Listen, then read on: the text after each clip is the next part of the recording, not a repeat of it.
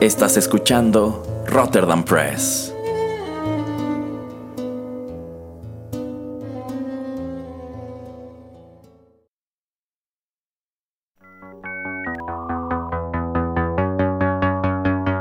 TechPili. El programa en donde analizamos la tecnología de manera relajada y divertida.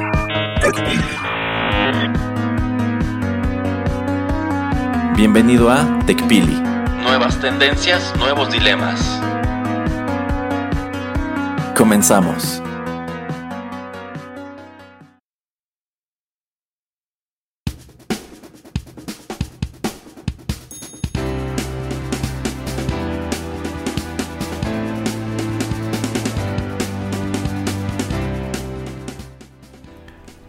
Tal amigos? Bienvenidos a la emisión número 75 de TechPili, Nuevas Tendencias, Nuevos Dilemas. Los saluda Juanito Pereira aquí en micrófonos de Rotterdam Press.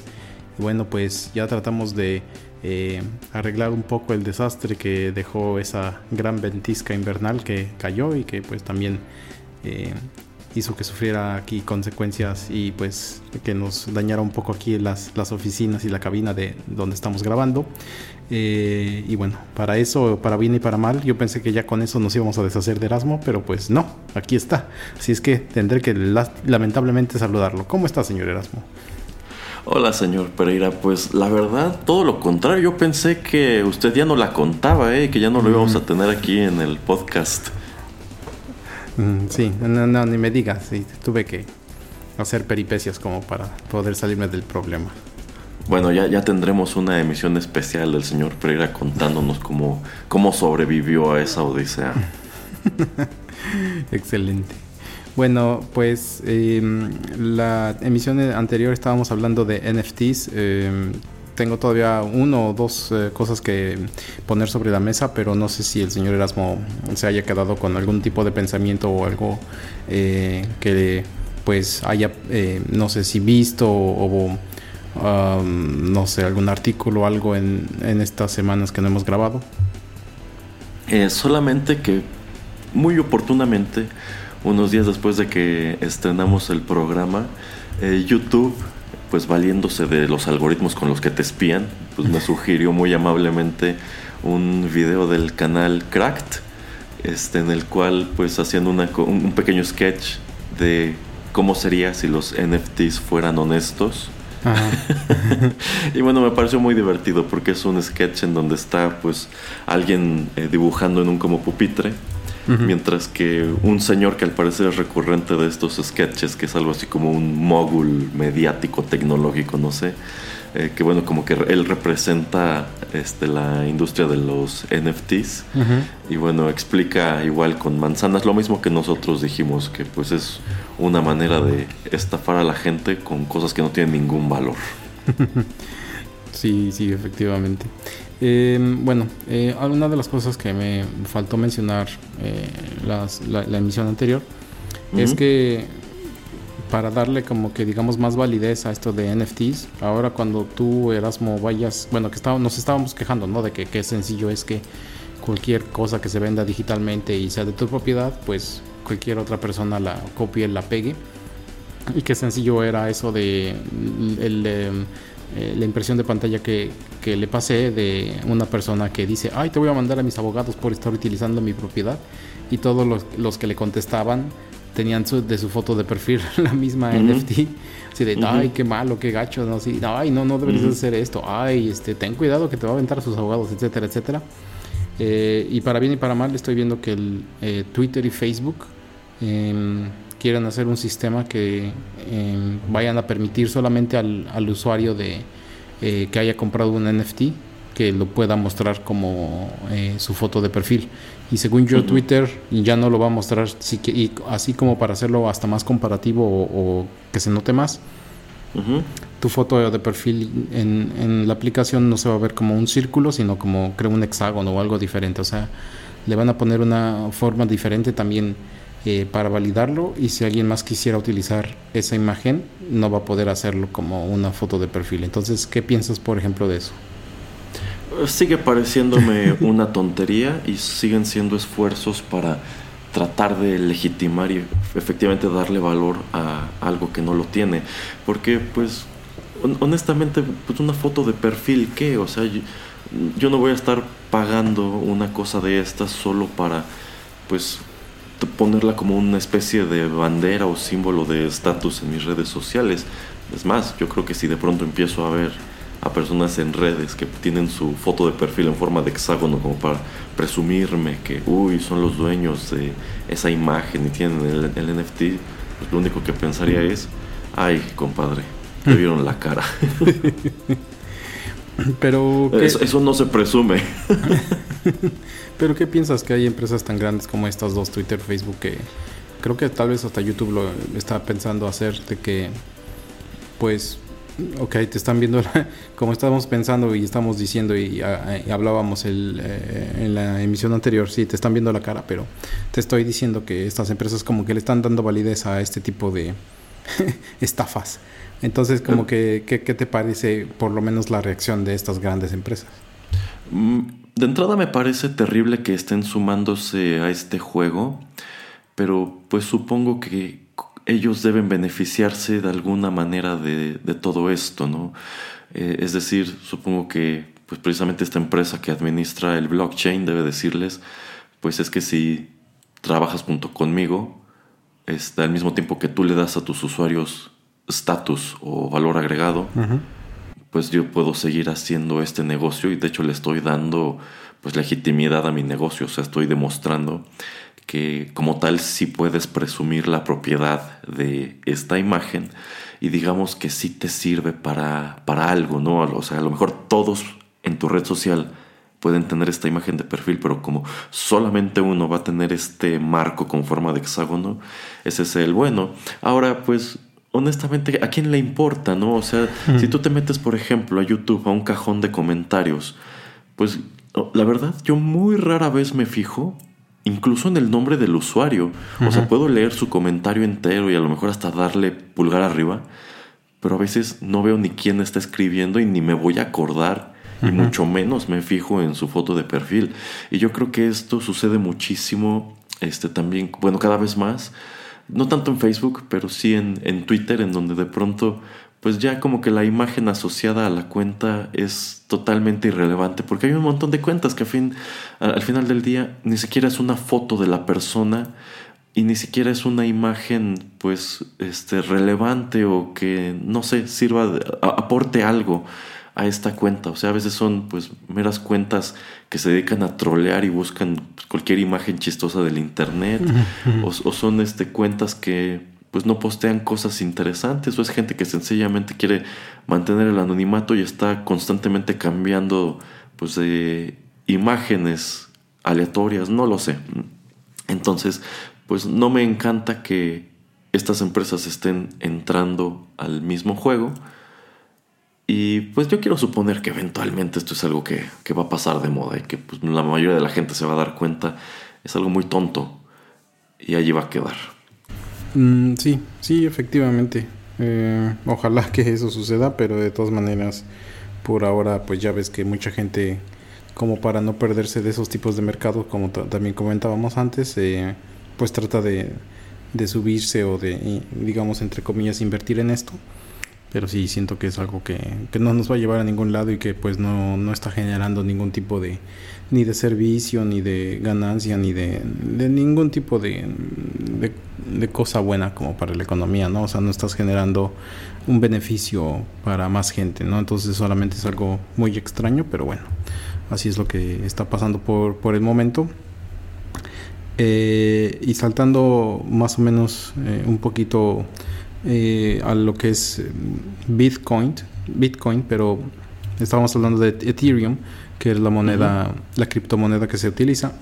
y se me olvidó comentar el programa pasado que desde el año pasado, desde el 2021, en El Salvador, eh, bajo la presidencia de Nayib Bukele, ya El Salvador utiliza o ya tiene que aceptar en las empresas y en cualquier lugar tienes que poder aceptar Bitcoin como una forma de pago.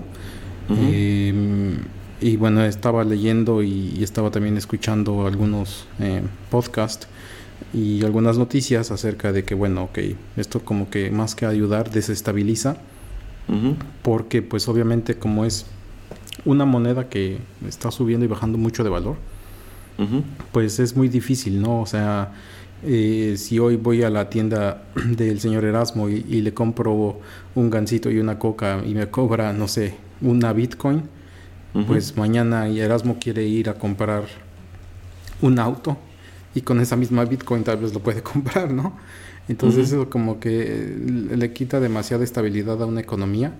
Obviamente creo que El Salvador también la otra moneda que utilizan es el dólar, entonces pues el chiste de una moneda que tú estés utilizando la que sea, o sea, en, tu país, ya sea tu moneda local o algo que hayas adoptado como el como Belice, ese sí estoy casi 100% seguro que es el dólar.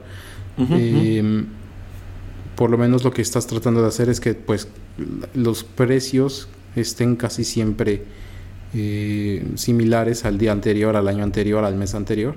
Y bueno, lo que siempre vemos es tal vez un poco de inflación mensual o anual pero lo que quieres es darle certidumbre a los mercados, darle certidumbre a la gente que vive en tu país. Y yo siento que introducir algo como Bitcoin a tu país es algo rarísimo. Entonces, empezando desde ahí, Erasmo, ¿qué, qué te parece eso? Porque creo que nos saltamos eso y no, no lo habíamos hablado el año pasado. Eh, no, no lo, no lo elaboramos. Eh, ya mencionaba precisamente en el programa anterior cómo efectivamente por ahí hay ciertos países queriendo convertir a Bitcoin en moneda de curso y me estaba refiriendo al caso de El Salvador que ha sido algo pues súper polémico porque a fin de cuentas este sería el primer país del mundo en aceptar Bitcoin como eso, como moneda de moneda de curso.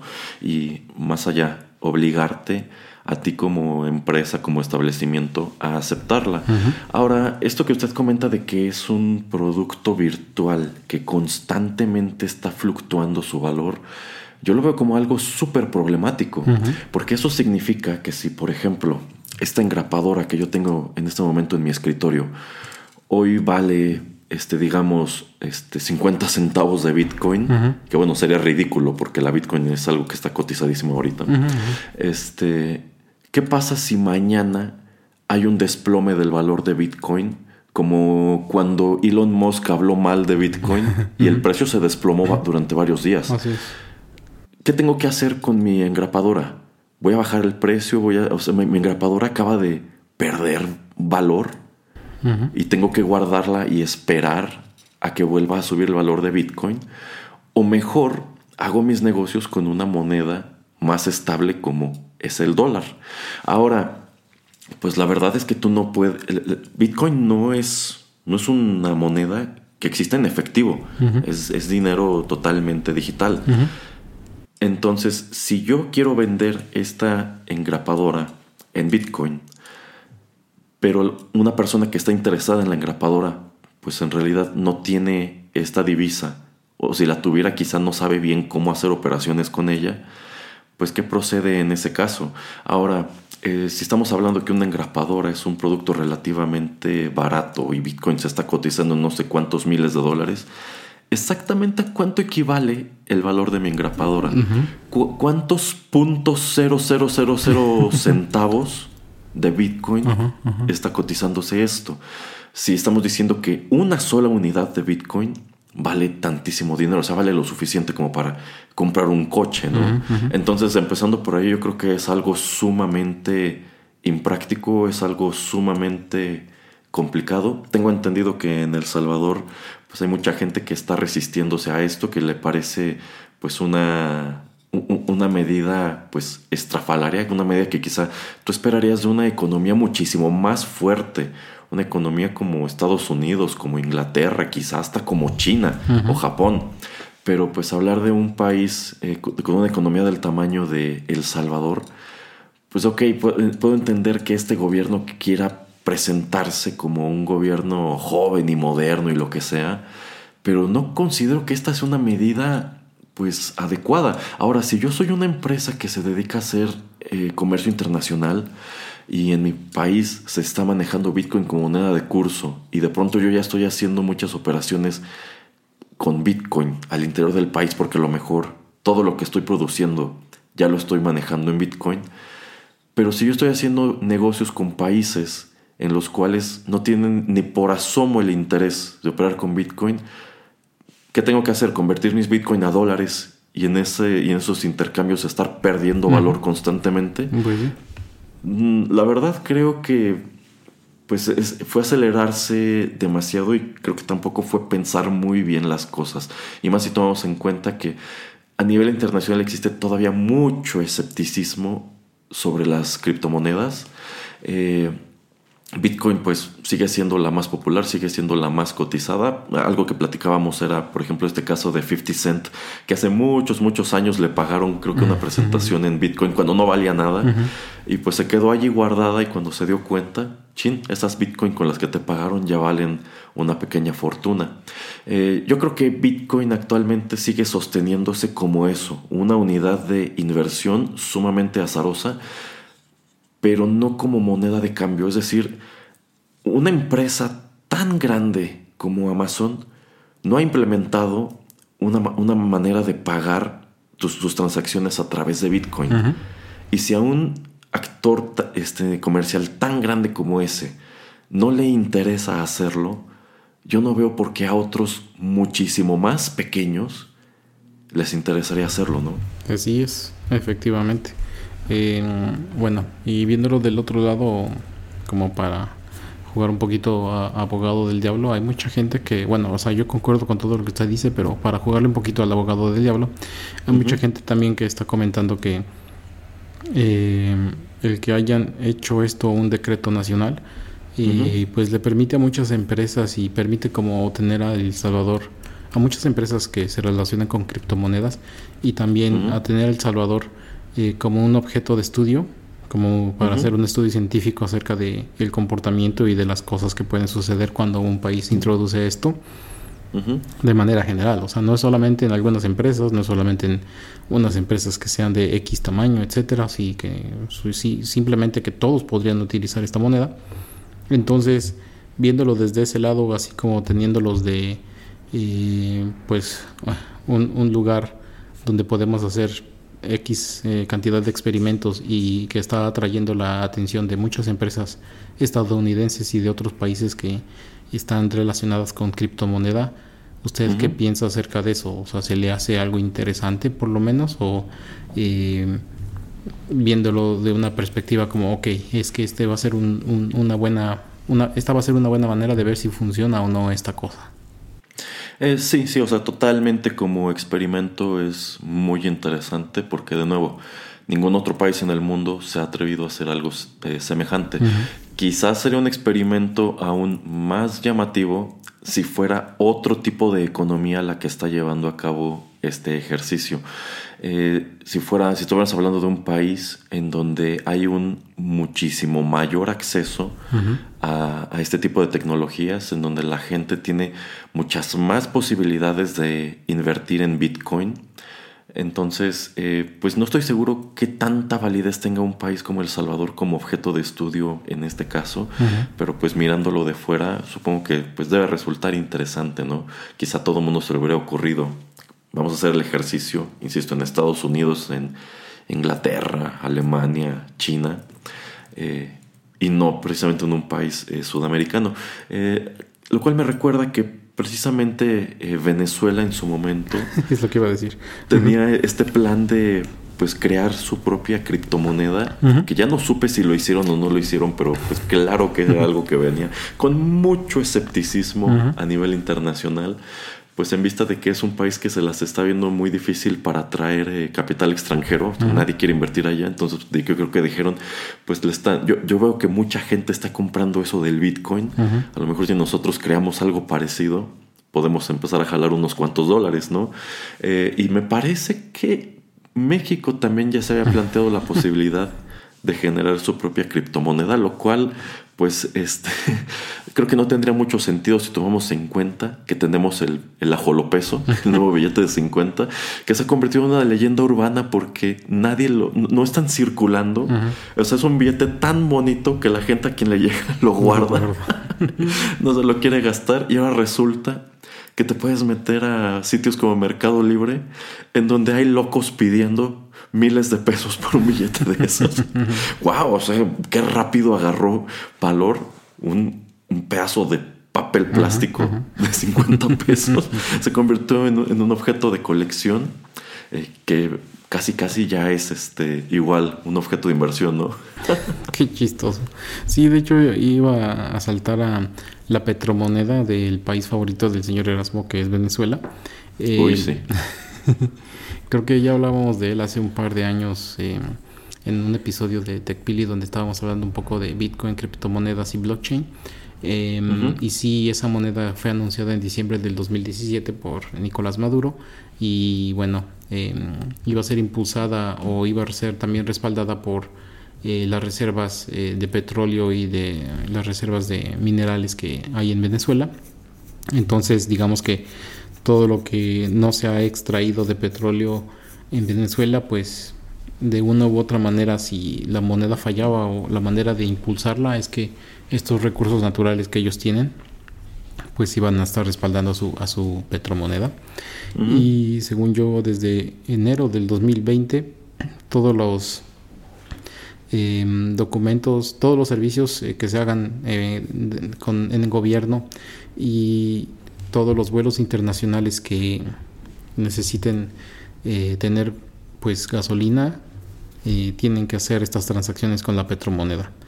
Entonces, si tú llegas con tu vuelo internacional, aterrizas y necesitas echarle otra vez eh, gasolina a tu avión, la transacción tiene que suceder con petromoneda. Y también eh, algunas, eh, algunos trámites gubernamentales también tienen que ser de esa manera. Bueno, eso no es sorpresa que ya prácticamente ninguna aerolínea quiera hacer base en Venezuela. Ah, sí, sí, de ningún país, de hecho. Nada más pocos como sus aliados, ¿no? Alguno del Medio Oriente y Rusia y no me acuerdo alguno otro más, pero sí son muy pocas ya las eh, empresas que, que, llegan ahí con sus aerolíneas. Eh, pero era nada más como recordatorio de que existe el, la petromoneda, entonces tú, tú estás invirtiendo en esa, ¿verdad?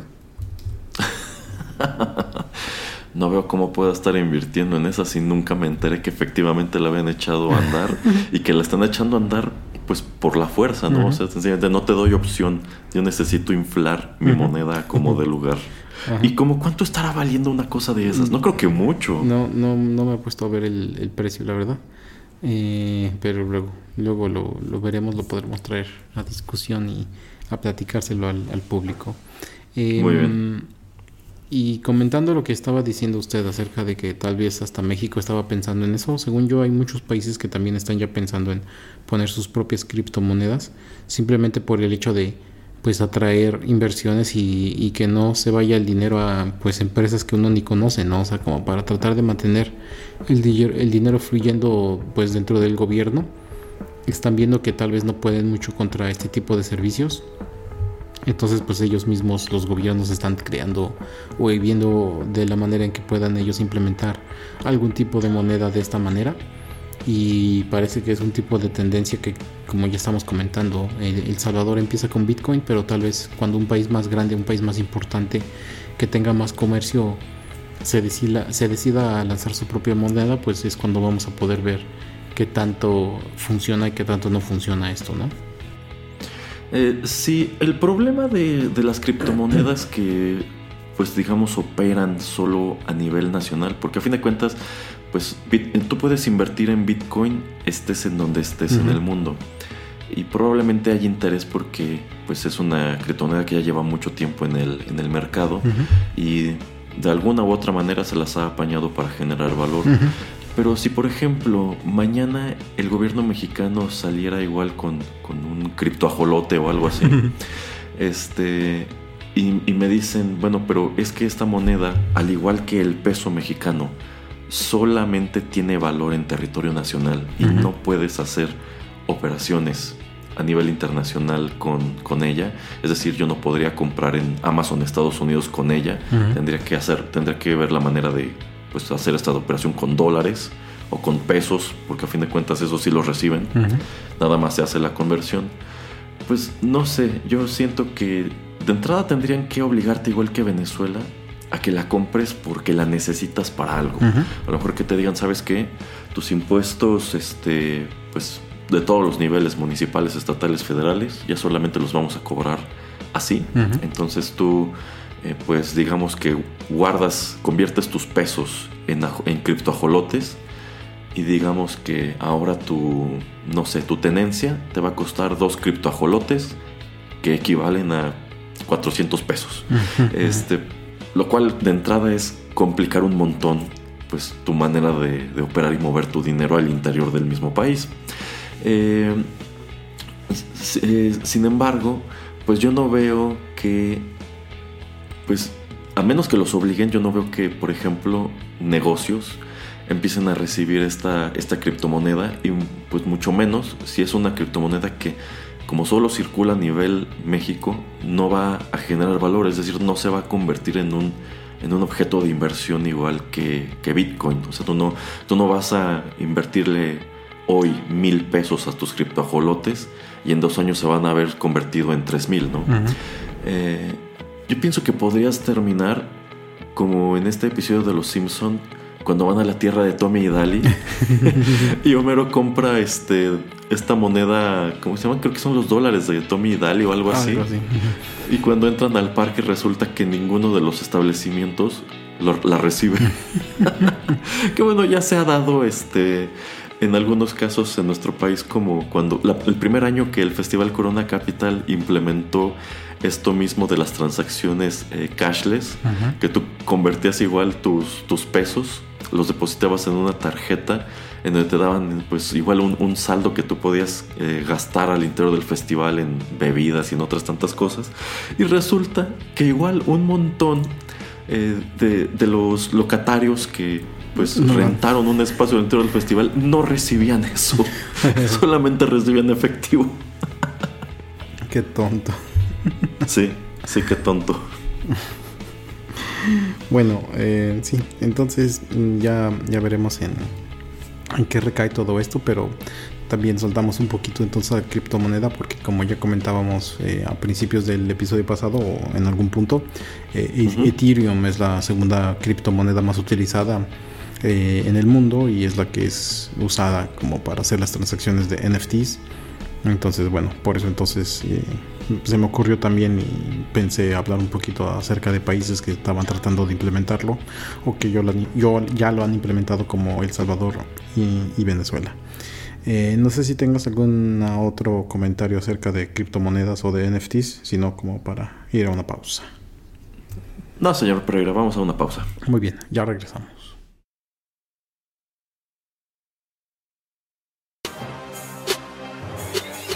Was broke, unemployed, I was starting to slouch. I was sleeping in the basement on my mama's new couch.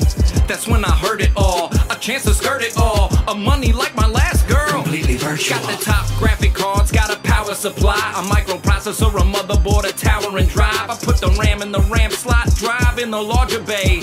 Topped it off two fans. Like a Chargers game. Price back to 30. I missed out, I fear. Crudely assemble a rig like a BP engineer. My friends and family smile and smirking or make fun of me. But I'ma make them eat their words because I'm gonna be a Bitcoin billionaire. Spending money like I don't care. Mining coin in my underwear. I'm gonna be a Bitcoin billionaire. Selecting software and reading the notes. I'm picking out my favorite miners like a Penn State coach. Pick me a digital wallet for holding all my amounts. Read up on all the ways to open lots of accounts. I feel like Tom Brady. I got a fear of inflation, but I flipped it, laptop encrypted. My life was rotten, now all my cotton's ejected. Even on my vacation, I'm crypto supplying. They call me gentrification, the way I'm black modifying. Friends asking, what's the best part of your newfound treasury? I say, reminding you how you told me I'd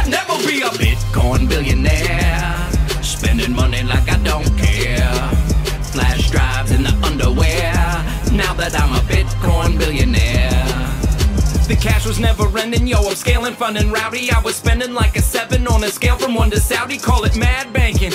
All night and all weekend, my rig is out franking. Grabs what it can while you sleeping. Just try outspending me, and you'll see I'm on a mission. Drop more Satoshis than a clumsy Japanese. But I ain't open to splits, don't care if it's best or not. Opposing forks like a Chinese restaurant. I went from geek to chic, from basic to ASIC. I went from basement squatting to yachting, from basin to basin. Went from no friends and depression to peer to peer legend. More contrasting language to establish the impression I'm a Bitcoin billionaire. Spending spending money like I don't care. Then one day there was a solar flare. Huh. I was a Bitcoin billionaire, spending money like I don't care. Now I just pawn my underwear. Used to be a Bitcoin billionaire. Any change that you can spare? I'd settle for a Dogecoin. I'm so desperate.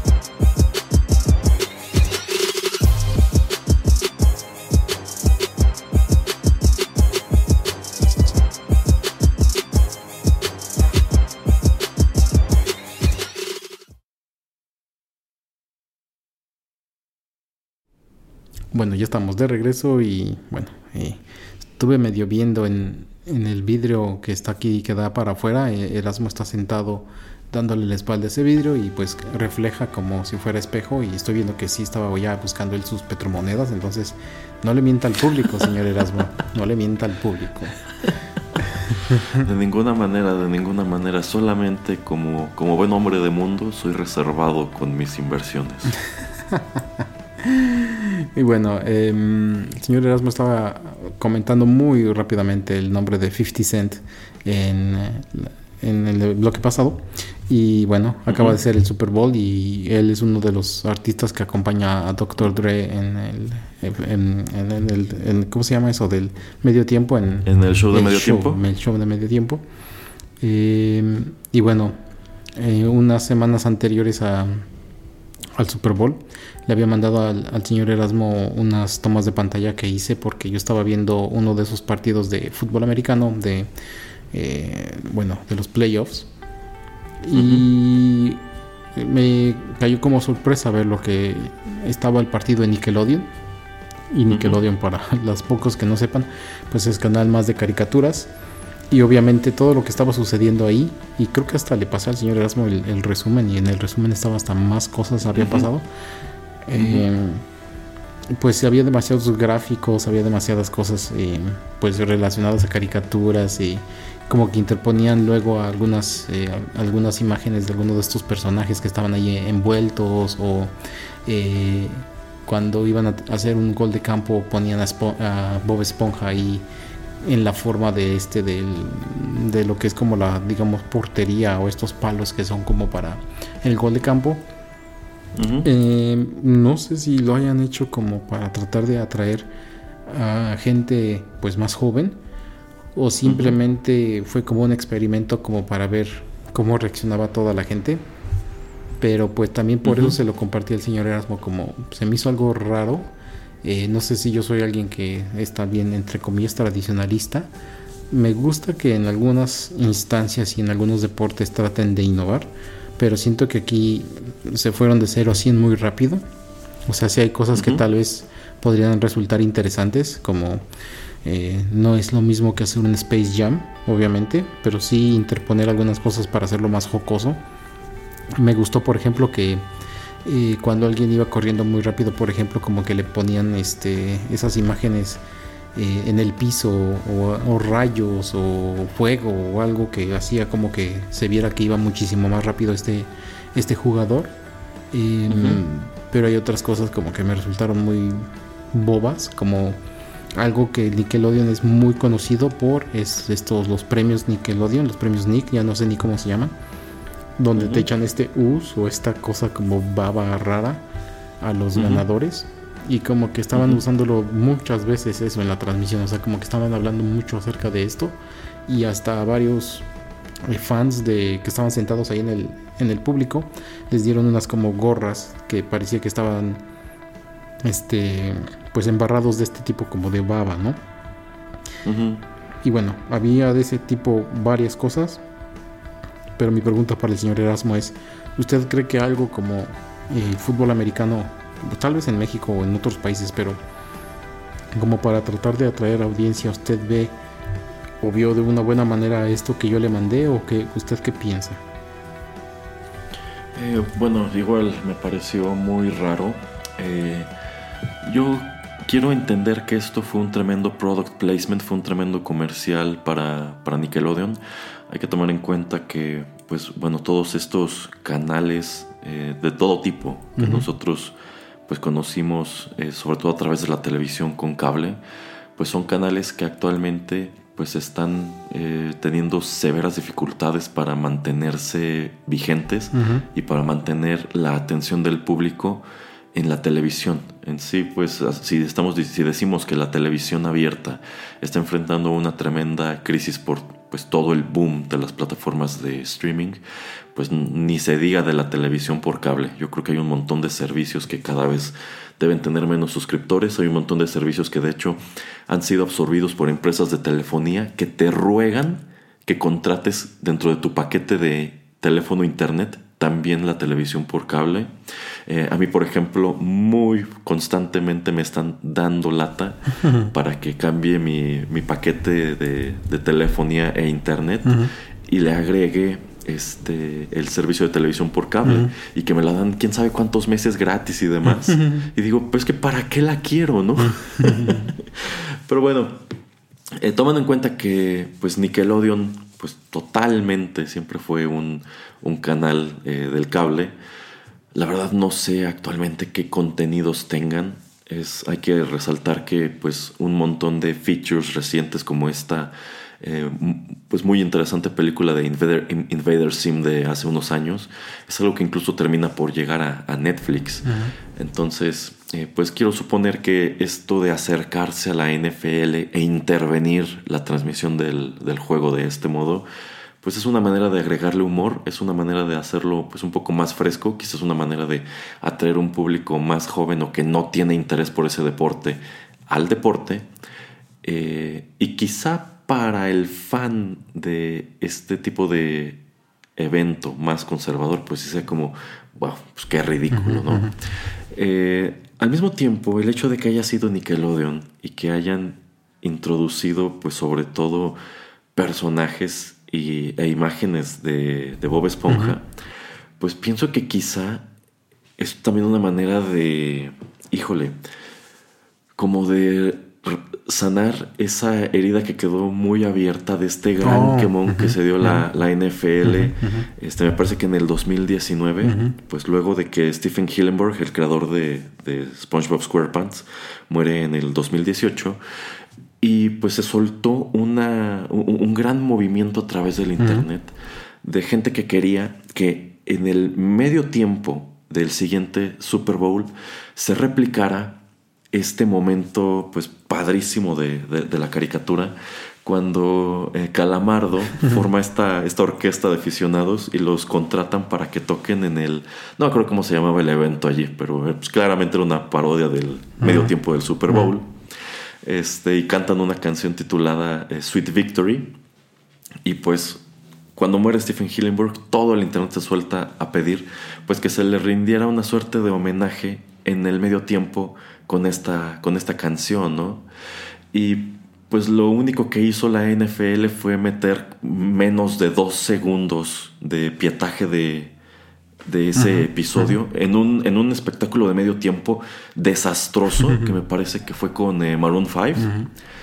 Este, bueno, Maroon 5 y como mil cosas, o sea, la verdad, fue, fue un evento enorme y malísimo y bueno, creo que todavía es recordado como este, un, muy mal show de medio tiempo, pero más que nada lo que desató la ira del internet fue eso, ¿no? Que no hicieron, bueno, como que hicieron, pero no hicieron, no hicieron caso a su petición. Y la verdad, si no ibas a incluir la canción y si no ibas a mostrar nada de Bob Esponja y si no ibas a rendir ningún tipo de homenaje a este señor, pues ¿para qué metes un pietaje que solo emocionó a la gente a lo tonto, no? incluso, lo, incluso lo hiciste parecer como que, como, como si estuvieras diciendo, pues esto es lo que me importan este, sus peticiones a través del internet.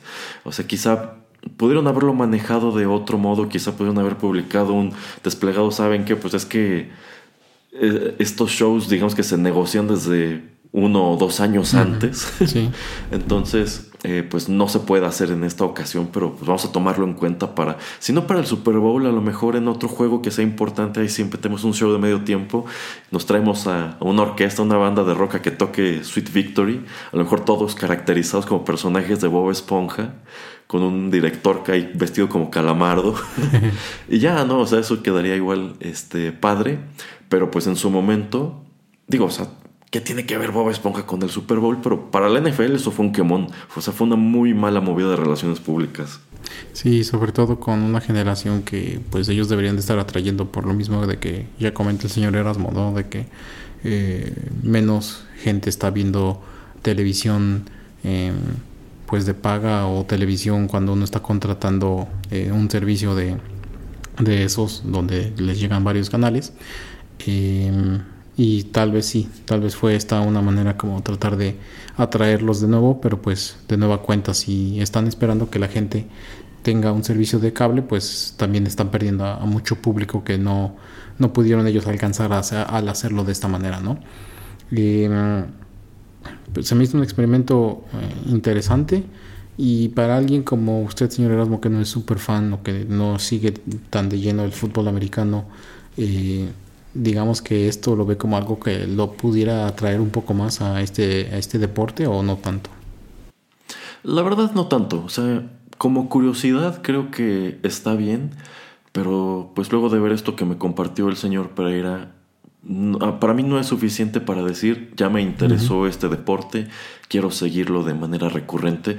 Del mismo modo que yo siento que las películas de Space Jam en realidad no interesaron por el baloncesto a nadie que no estuviera interesado por el baloncesto en su momento.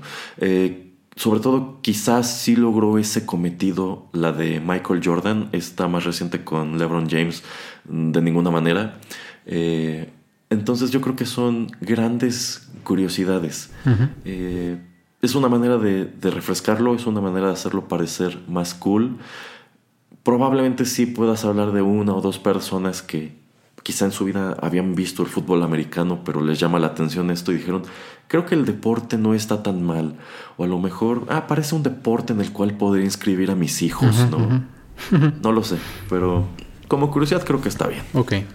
Y bueno, hablando de cosas que cada vez mueren o que son menos populares debido a los servicios de streaming, eh, es la venta de DVDs de Blu-rays.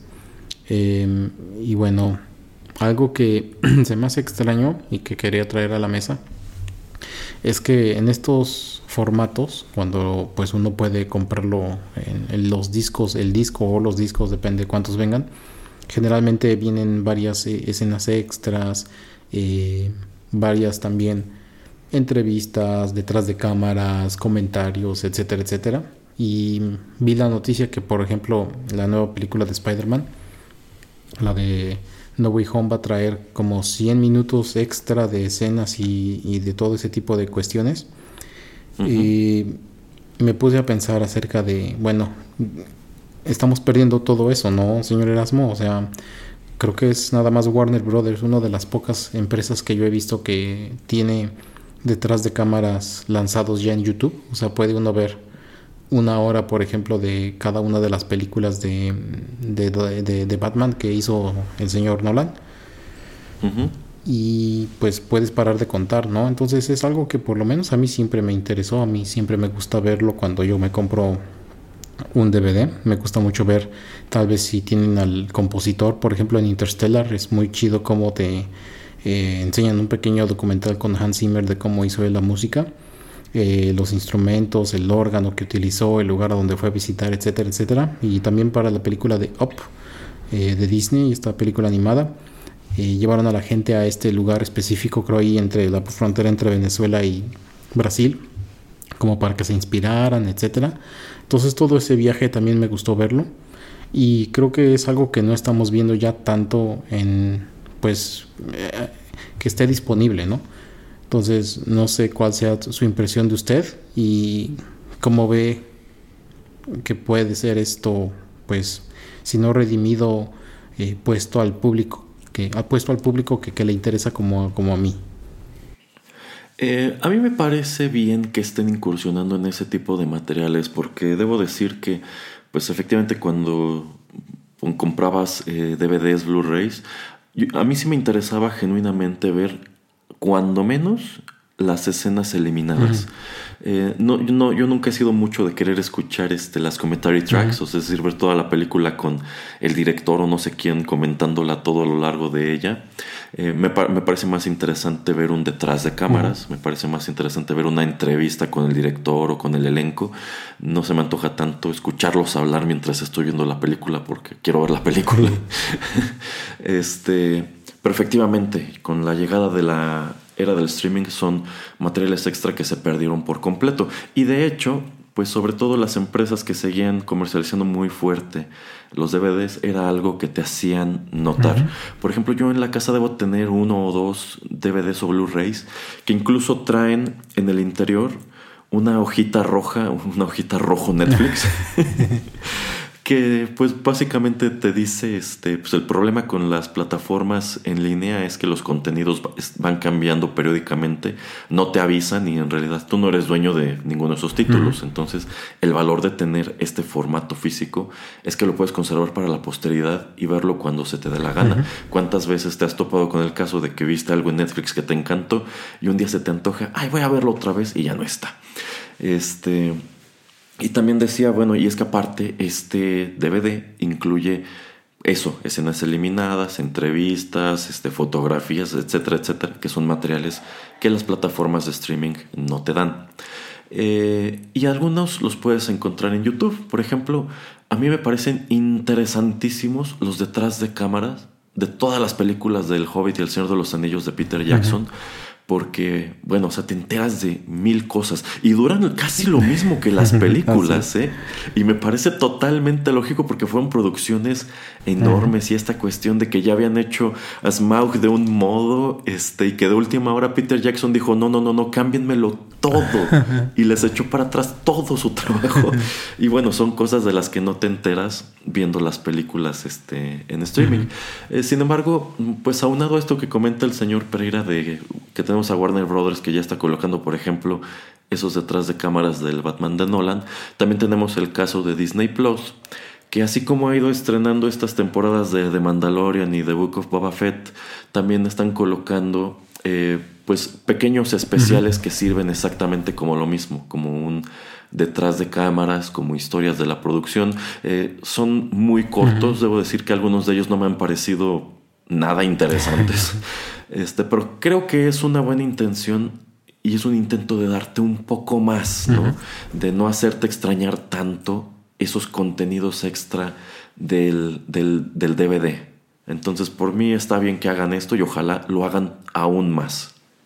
Eh, ¿Vería usted viable que empresas como Netflix, que si compran una película, tengan, o no que tengan, pero que exploren la manera de tener una categoría de detrás de cámaras, así de si tengo la de Batman de Nolan, pues también, ¿qué crees? También tengo el detrás de cámara. ¿O usted cree que no es algo así como que interesante y tal vez eh, usted vería más viable ver eh, estos detrás de cámaras y cosas extras como en un servicio extra o en un lugar extra como YouTube que solamente pues es todo gratis obviamente? pero tal vez en un agregador, en un tipo de canal o algo así como para que usted pueda eh, llegar más rápido y no perderse en, entre tantas cosas y tantos contenidos. Mm, híjole, sería una manera muy fácil de saturar por completo su plataforma. Yo creo que tendrían de plano que hacer un apartado especial que fuera precisamente de eso, de comentarios, de extras, etc. Eh, yo siento que podrían empezar a hacerlo con sus producciones originales. Con cosas pues ya más viejas que tienen en el catálogo es muy complicado. ¿Por qué? Pues porque a veces esos materiales extra, o sea, a veces tienes películas que pueden ser de los 80, de los 90, que las hizo un estudio, pero quizá 15 años después las compra otro estudio y es ese estudio al que le toca hacer ese detrás de cámaras o ese pequeño documental del 15, 20 aniversario. Y posteriormente esa misma película la compra alguien más. Y, este, y estos contenidos extra se quedan atrás. Esos digamos que no, no, no iban como parte del negocio. Entonces digamos que se pierden y se quedan únicamente en esa edición que salió en aquel año bajo esta otra empresa. Entonces, empezando por ahí, sería muy complicado tratar de rescatar todos esos materiales. De hecho, esto es decir que muchos de esos materiales poco a poco se están convirtiendo en lost media. Es decir, en alguna, en algún DVD quizá de, de este, no sé, de Halloween, de la Halloween de John Carpenter, hay una entrevista que no se puede ver en absolutamente ninguna otra cosa, ¿no? Eh, pero sí podrían empezar a hacerlo con sus producciones originales. Y es que tienen producciones que son este, pues llamativas e interesantes y de las que yo sí me quedo pensando, bueno, es que a mí me gustaría mucho a lo mejor una entrevista con, con esta actriz que hizo al personaje principal y como esto está inspirado en una historia real, pues que me platicaran qué cambiaron, qué dejaron igual o no sé qué experiencias este, se, están, se están llevando. Al menos yo, yo sí estaría muy interesado en que a lo mejor si estoy terminando de ver una, una miniserie que es producción este, original de Netflix, que quizá pues termina el último episodio y te ponen, bueno, pues además de esto tenemos este especial que son entrevistas con, con el elenco y son detrás de cámaras y son este, recorridos por locación, etcétera, etcétera. Yo creo que estaría padre. Eh, de nuevo, eh, son materias que a mí sí me interesan porque a mí me interesa ver qué hay detrás de todo eso. Quizá mucha, muchísima más gente no. Pero pues yo siento que sí sería darle más valor a lo que estás pagando. Y por lo menos en mi caso a mí me, hizo pues tener eh, un gusto más grande por las películas el poder ver estos contenidos en los DVDs y supongo que hay mucha gente que no solamente le dio o, tuvo más gusto o le interesó más eh, el mundo del cine o el mundo de las series de, de televisión, sino que pues hizo, hicieron carrera, ¿no? O sea, por en base a esto, ¿no? En base a ver cómo se estaban eh, realizando, cómo se estaban creando estas historias. Entonces yo creo que, ah, pues mira, un director de cámaras hace esto, ah, pues mira, el, el de fotografía hace esto, ah, ¿y dónde aprendiste todo eso? Ah, es que me puse a ver X película cuando tenía 12 años y entonces me gustó, vi el detrás de cámara y entonces por eso decidí pues hacer esto, mi carrera profesional, ¿no? Eh, sí, de hecho, ahora que usted está comentando todo eso, está esta serie precisamente en Netflix de The Movies That Made Us, que cada episodio es un pequeño documental de aproximadamente 50 minutos de una película que en su momento fue influyente por algún motivo. Eh, es una serie muy interesante de la cual lo único que lamento es que los episodios sean tan cortos.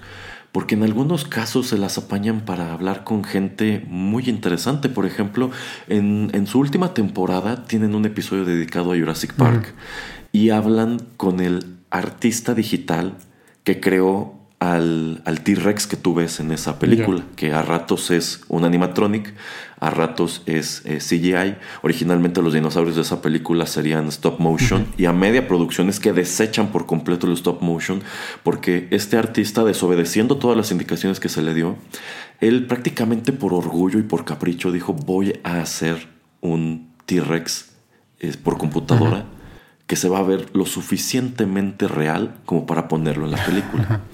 Eh, y yo siento que ese es un momento en la historia del cine muy menospreciado, porque uno de los presentes cuando pues eh, decide mostrarle este pietaje a Steven Spielberg, aparte del equipo de producción, este, en una pequeña sala de cine privada que tienen acondicionada en Industrial Light and Magic, pues uno de los presentes es George Lucas.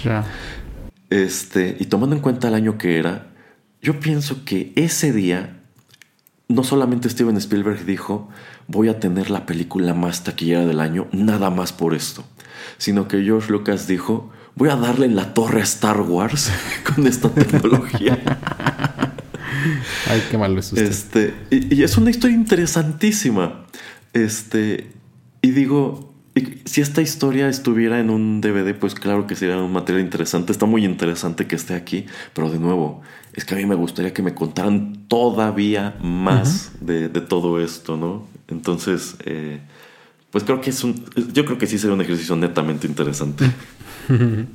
bueno, entonces por eso también lo quise traer a, la mesa, porque también a veces extraño esos detrás de cámaras y como ya comenté el señor Erasmo Por ejemplo, en Disney Plus lo hace y me parece que la última temporada de la última o las dos últimas temporadas de Game of Thrones también ya, ya lo hacían y tiraban el, el detrás de cámara de 5 o 10 minutos en, YouTube. Entonces, pues podías conocer o explorar un poquito más acerca de lo que habías visto. Y de hecho lo ponían en línea como al par de horas de que había terminado el episodio. Entonces casi casi luego luego tenías eso disponible. Eh, pero pues como dice el señor Erasmo te, te picas y luego hay cosas que quieres pues ver más porque es muy interesante cómo realizan ciertas escenas no y bueno ya por último y hablando acerca de ese papelito rojo tipo Netflix del que comenta el señor Erasmo eh, la noticia de que los héroes de Marvel de Netflix eh, van a desaparecer de esa plataforma el primero de marzo, que es eh, Daredevil, Jessica Jones y sus otros dos amigos de Erasmo, que ni me acuerdo sus nombres, Luke Cage. Luke Cage y Iron Fist. Y también la serie de Defenders. Y, ah, y Punisher y Defenders. Punisher también. Em, supongo que vamos a verlos eventualmente esas series en eh, Disney Plus. Supongo que es porque le han de haber pagado algún dinero a Netflix. Yo creo que veremos eh, al inicio de, las, de los episodios como producido por Netflix. Pero como ya es propiedad de ellos, pues vamos a tener que verlo en, en esa plataforma. Y en algún programa muchísimo anterior le comentaba al señor Erasmo que en algún punto, por lo menos en México, en Canal Sony pasaban Daredevil. No sé si pasaron alguna otra serie, pero por lo menos esa la pasaban. Eh, y bueno, lo que estamos comentando, ¿no? Hay contenido que es hasta. Bueno, no es tan original porque estás tomando personajes de Marvel, pero que algo que pensarías que iba a estar ahí por mucho tiempo, pues no. O sea, ya después de. No sé si fueron 4 o 5 años. Como han de ser como 4 años de que sale Punisher, creo que es la última serie eh, la segunda temporada y la de Jessica Jones la tercera temporada. Entonces ya 3, 4 años después de que esas series salen, pues decide como ya retirar a estos personajes de ese servicio. Entonces, ¿cuáles son tus impresiones? Eh, bueno, de entrada creo que no fue ningún secreto que estas series se cancelaron pues todas prácticamente al mismo tiempo por el lanzamiento de la plataforma Disney Plus. Eh, antes ya habían retirado todo lo del pues todas las películas del MCU de, Netflix en vista de que estarían disponibles en el servicio de Disney Plus. Eh, tomando en cuenta que estas series en específico eran coproducciones entre Marvel Studios y Netflix, supongo que por eso decidieron conservarlas allí un tiempo. También partiendo del hecho de que en especial Daredevil fue muy popular y es que es una serie súper bien hecha. Este, pues yo creo que dijeron vamos a conservarlas allí otro rato. Eh, yo creo que si están tomando por fin la decisión de retirarlas. No estoy muy seguro de que sea el caso de que se las lleven a Disney Plus. Yo creo que sería deseable porque sobre todo sería una lástima perder eh, Daredevil. Eh, e, efectivamente, esa sí llegó a transmitirse en la televisión, del mismo modo que no estoy seguro si House of Cards en su momento llegó a algún canal de televisión, pero sí llegó a tener formato físico, porque yo le regalé a mi mamá alguna vez un box set de las primeras dos temporadas de House of Cards. Este, yo pienso que también esto guarda relación con algo que hemos estado viendo más recientemente en Disney Plus y también en el cine, que es el hecho de que Disney sí seguirá explotando esas encarnaciones de los personajes con los mismos actores. Ya lo dijimos cuando reseñamos eh, No Way Home. Eh, Charlie Cox hace una aparición muy breve como Matt Murdock. Entonces supongo que Netflix debe decir, bueno, pues eh, si tú vas a adueñarte de estos personajes que creamos en conjunto, bueno, pues sencillamente yo ya retiro este material de mi plataforma y que te vaya bien, ¿no? O sea, legalmente no sé cómo hayan terminado. En su momento se manejó que pues estos actores y Marvel en sí no podía utilizar los personajes creo que en dos años, ya tiene mucho más de dos años. Entonces, pues supongo que es parte de esa misma, de esa misma cadena, ¿no? O sea, si tú ya tienes tu streaming, tú hazte pelotas con tus propiedades y déjame a mí con mis cosas. Sí, o les han de haber pedido un dineral por seguir teniéndolos ahí. Pero como usted comenta, ojalá que en algún lugar podamos seguir de, gozando de estas series porque por lo menos la primera temporada de Daredevil y la primera de Jessica Jones son excelentes, ¿no? Sí, sí, insisto, yo creo que al final del día son materiales muy valiosos, son materiales que incluso si a mí pasado mañana Netflix me dijera, ¿quieres un box set con todas estas series? Yo diría, sí, sí, sí lo quiero, porque no quiero arriesgarme a que eventualmente nunca llegue a Disney Plus, ¿no? O eventualmente empiece a desaparecer por algún, por el motivo que sea. Ok, a lo mejor solamente me gustó Daredevil y parte de Jessica Jones y todo lo demás está horrible y nunca lo voy a ver. Pero pues considero que es una buena manera de preservarlo para la posteridad. Ahora, este, precisamente comentando esto de que pues el formato DVD Blu-ray eh, pues se ha caído muchísimo. Algo que no se ha caído es el precio de los DVDs y Blu-rays. Porque yo, me acuerdo que hace varios años, precisamente cuando íbamos empezando este programa, una de las cosas que traje eh, a comentar era que tiendas como, como Liverpool y, similares estaban rematando su inventario de, de películas en formato físico. Y de hecho, si tú vas a estas tiendas, ya no tienen a la venta ni eso, ni discos compactos. Entonces, eh, tú pensarías, pues deben ser formatos que valen menos, ¿no? O sea, tú pensarías, pues a lo mejor si quiero un, un, DVD, pues va a costar 50, 100 pesos.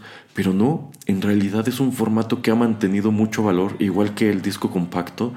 Porque netamente ahora se están cotizando como artículos de colección, porque tú lo estás comprando como una manera de salvaguardar ese material, de no arriesgarte a decir, estoy pagando Netflix, pero Netflix puede decidir lo que se le antoje sobre los contenidos que a mí me gustan. Entonces, si a mí genuinamente me gusta mucho esta película, es mejor tenerla en este formato que arriesgarme a que la plataforma de streaming la elimine. Por ejemplo, hace poco estaba buscando em, una película de la cual me gustaría que hiciéramos un programa y dije, voy a buscarla en los servicios de streaming que tengo contratados, ninguno la tiene no la, no la tiene YouTube para renta, no la tiene Cinepolis para renta, hmm. solamente está en un servicio que, que únicamente está disponible en, en, Estados Unidos y dije, pues que caray, si tuviera el DVD podría sentarme a verla en este momento, ¿no?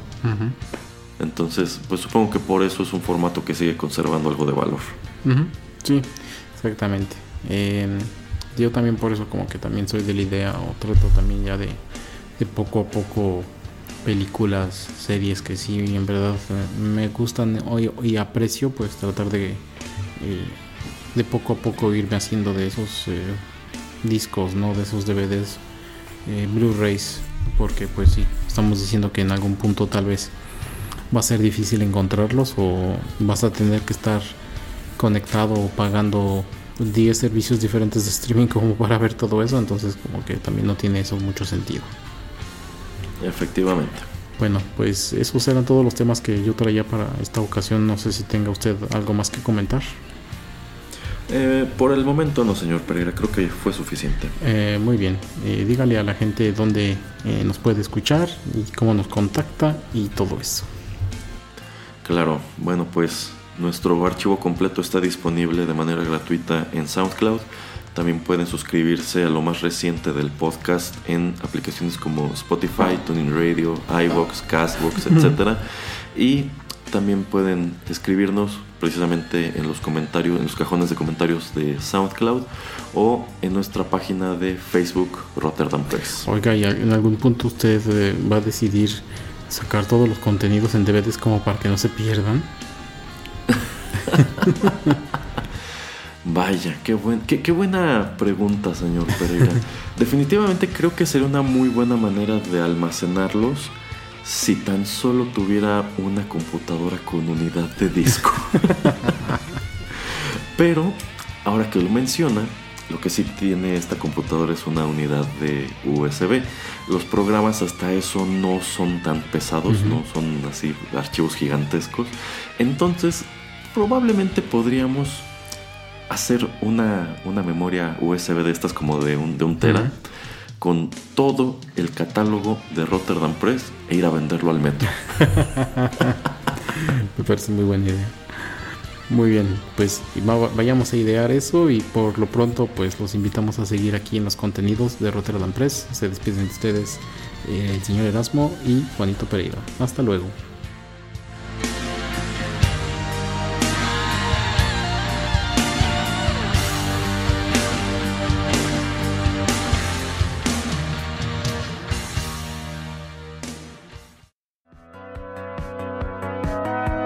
Esto fue TechPili. Nos escuchamos en la próxima emisión para continuar la charla y el análisis de todo cuanto a tecnología se refiere. Te esperamos aquí, en Rotterdam Press.